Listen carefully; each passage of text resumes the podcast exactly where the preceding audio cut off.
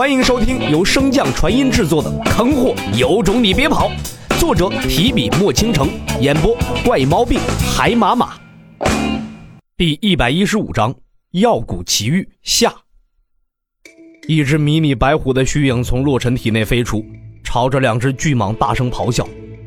虽然白虎的身形并不多大，但是其吼声却在山谷中不断的回荡，久久不能散去。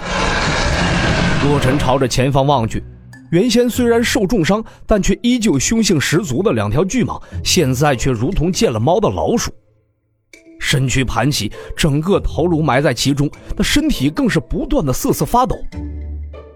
洛尘颇为惊异的看向两条巨蟒，开口道：“你还有这本事呢？”白虎满脸骄傲的瞥了他一眼：“本座可是神兽，这种事岂不是轻而易举？”洛尘给迷你白虎竖了个大拇指，心中盘算着，师姐无碍后是不是应该带着白虎回趟天威城？有他相助，那些妖兽岂不全得俯首称臣？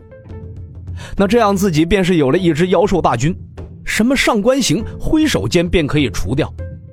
无论到何处，自己都能横着走，想想就开心呢。洛尘再次打量了一眼迷你白虎。如今看他是越来越顺眼，越看越可爱。感受到洛尘的目光，不知为何，白虎心中总有一种不祥的预感。呃，那那现在我该怎么收了他们？种下契约便可，我的气息在此，他们不敢反抗。洛尘快步走上前去，双手连连结印，朝着两条巨蟒的前额印去。猛然间。一股血色冲天而起，将洛尘所中的契约打破，而洛尘也被反噬，哇的吐出一口鲜血。洛尘不解地看向白虎：“为何我无法与他们缔结成契约？”这两条吞天蟒有主人了，想来正是你要找的那个丹王。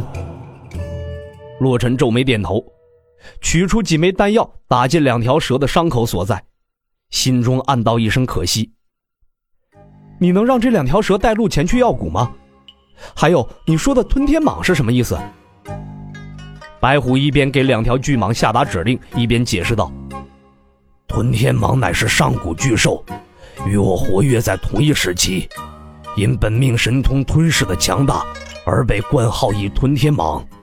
成年的吞天蟒实力并不弱于十大凶兽之列的饕餮。”听着白虎的解释。洛尘愈发觉得前面两只巨蟒可爱的紧，要不不找丹王了，把这两条吞天蟒拐走？嗯，开个玩笑，两条蛇怎么能比师姐重要呢？可是，没有可是。洛尘斩断了自己心中的贪念，不再对这两条巨蟒有非分之想。不多时，在两条巨蟒的领路下。洛尘便来到了这极为神秘的宝地——药谷。药谷之中，奇花异草比比皆是，空中夹杂着丹香和花草的清香，令人心旷神怡。在这花草环绕的中央，有一座三层的木质阁楼，想必这就是丹王的居住之所了。洛尘走进阁楼，保持着躬身行礼的模样，扬声道。小子洛尘前来求助丹王相助，不知丹王能否出来见一面？阁楼之中，一道冷漠的声音传出：“尽除我的蜜虫，伤了我的爱宠，还想叫我帮忙？你怕不是活在梦里吧？”洛尘面色不变，继续开口：“之前种种皆是因为晚辈之错，如若需要晚辈做的，有需要的材料，晚辈会尽可能帮您取来。”哼，不救就是不救，你滚吧！洛尘闻言，心中一沉，还未来得及开口，便听到一道稚嫩的声音响起：“你就别吓唬主人了，小心他给你复读。”听到这极为熟悉的声音，洛尘是又惊又喜呀。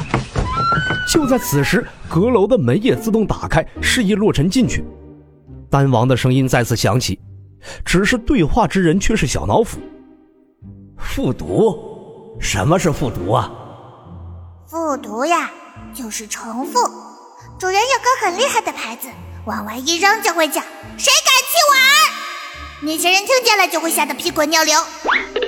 正在拾阶而上的洛尘差点没一个趔趄栽倒在地，心中正想着怎么奖励一番小脑斧。洛尘上至顶层，看到那个被包成粽子的小兽，鼻头一酸，轻轻的揉了揉他的脑袋：“辛苦你了。”小脑斧蹭了蹭洛尘的手掌，以示回应。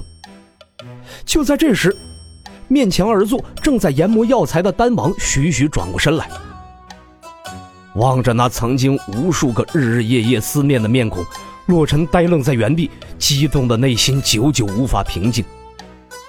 丹王微微一笑，轻声道：“世子殿下，好久不见啊！你，你怎么？不对，老姚已经死了，你到底是谁？”哎世子殿下可还记得我们在那伙房之中聊天吹牛的日子？可还记得？最后，我许诺你的红烧肉啊！听到此处，洛尘已然不再怀疑他的身份，冲上前去便是一个熊抱。良久，两人在谷中对坐饮酒。洛尘纳闷道：“你怎么成了丹王啊？”如今摇身一变成为丹王的老姚摇头失笑：“ 其实我一直是丹王，在王府的日子只是我的化身而已。”那，那你为何？老姚回忆道：“当年天降异象，你的到来引起了天行大陆诸多王境的注意，我便是其中一个。”等等，洛尘摆手打断了老姚，皱眉问道：“你说天行大陆有多位王境？可是据我所知，我爹晋升王境之前，不就你与我师尊二人是王境吗？” 非也。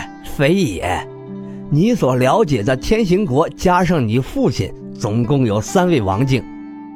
虽说天行大陆只有天行一国，但各大宗派并不属于天行国，包括天道书院和我这药谷，皆是如此。